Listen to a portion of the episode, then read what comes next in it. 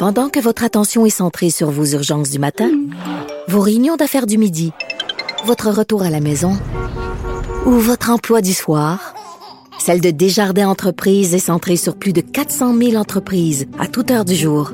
Grâce à notre connaissance des secteurs d'activité et à notre accompagnement spécialisé, nous aidons les entrepreneurs à relever chaque défi pour qu'ils puissent rester centrés sur ce qui compte, le développement de leur entreprise.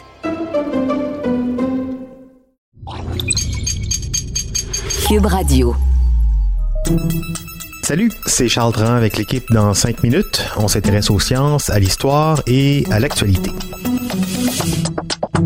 Aujourd'hui, on parle de plantes et de pollution. Technologie verte, éco-innovation, ce sont de nouvelles approches dans tous les domaines qui sont utilisés dans une optique de développement durable et qui amènent en même temps de nombreux bénéfices environnementaux. Pensons ici au toit vert ou à l'énergie solaire, des technologies vertes. Mais avez-vous déjà entendu parler de phytoremédiation? Une technologie verte, donc, qui sert à décontaminer les sols de manière tout à fait naturelle. Clémentine Labrec nous explique en quoi consiste la phytoremédiation. Si on dissèque le mot en deux, on arrive au terme phyto, synonyme de plante, et rémédiation, qui signifie résoudre. La phytorémédiation, donc, se définit comme étant la décontamination des sols pollués par l'utilisation de plantes et de micro-organismes. Métaphoriquement, c'est une façon écolo de traiter un terrain pollué, mal en point, pour le nettoyer, le guérir et lui donner une seconde vie et une nouvelle vocation. Par définition, un terrain contaminé, aussi appelé friche industrielle dans le jargon de la biologie végétale, se caractérise par des sols contenant un certain nombre de substances, organiques ou inorganiques. La présence de métaux lourds en trop forte concentration, comme le cuivre, le zinc et le plomb, sont d'importants polluants et s'avèrent toxiques autant pour les sols, l'environnement et tout être vivant un site d'enfouissement de déchets, une zone industrielle ou une station-service abandonnée sont des exemples de zones potentiellement contaminées.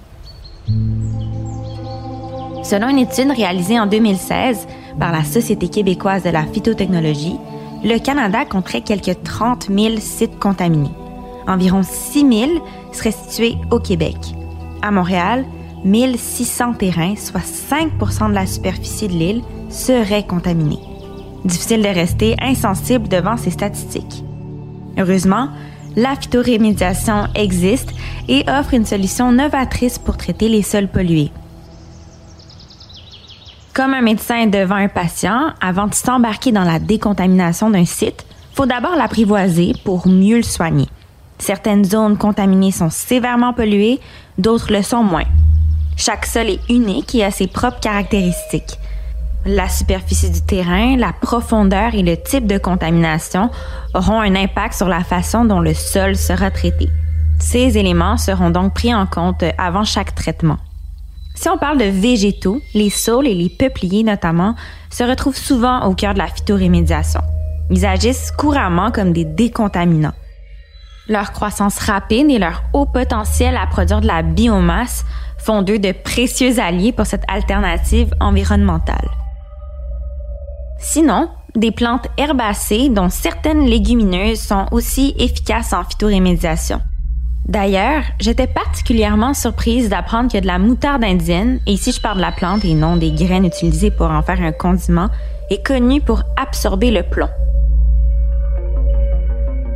Il existe quatre principaux mécanismes de traitement dits in situ, donc à même le sol, pour réhabiliter un site contaminé. Scientifiquement parlant, on peut procéder par phytoextraction, par phytostabilisation, par phytodégradation ou par phytovolatilisation. En fait, ce sont différentes façons d'utiliser les capacités des plantes pour éliminer les polluants. Plus simplement, une fois que la bonne combinaison végétale est plantée dans le sol, faut voir un peu comment celle-ci va interagir avec les polluants. Les plantes ont le pouvoir d'absorber les contaminants, de les immobiliser de les dégrader ou de les transformer en éléments nettement moins nocifs. Tout dépend du type de contaminant auquel on a affaire.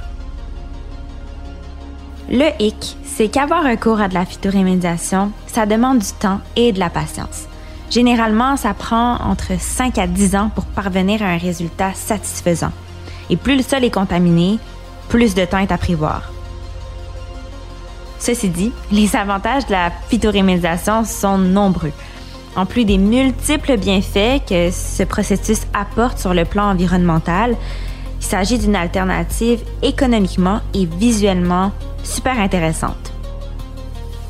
Parlant d'esthétique, 4 hectares de terrain situés dans l'arrondissement de Rivière-des-Prairies-Pointe-aux-Trembles, à l'est de l'île de Montréal, se sont refaites toute une beauté au fil des dernières années.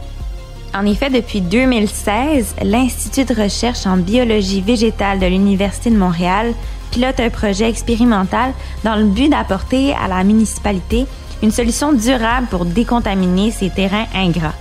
Six ans plus tard, les avancées sont frappantes à l'œil.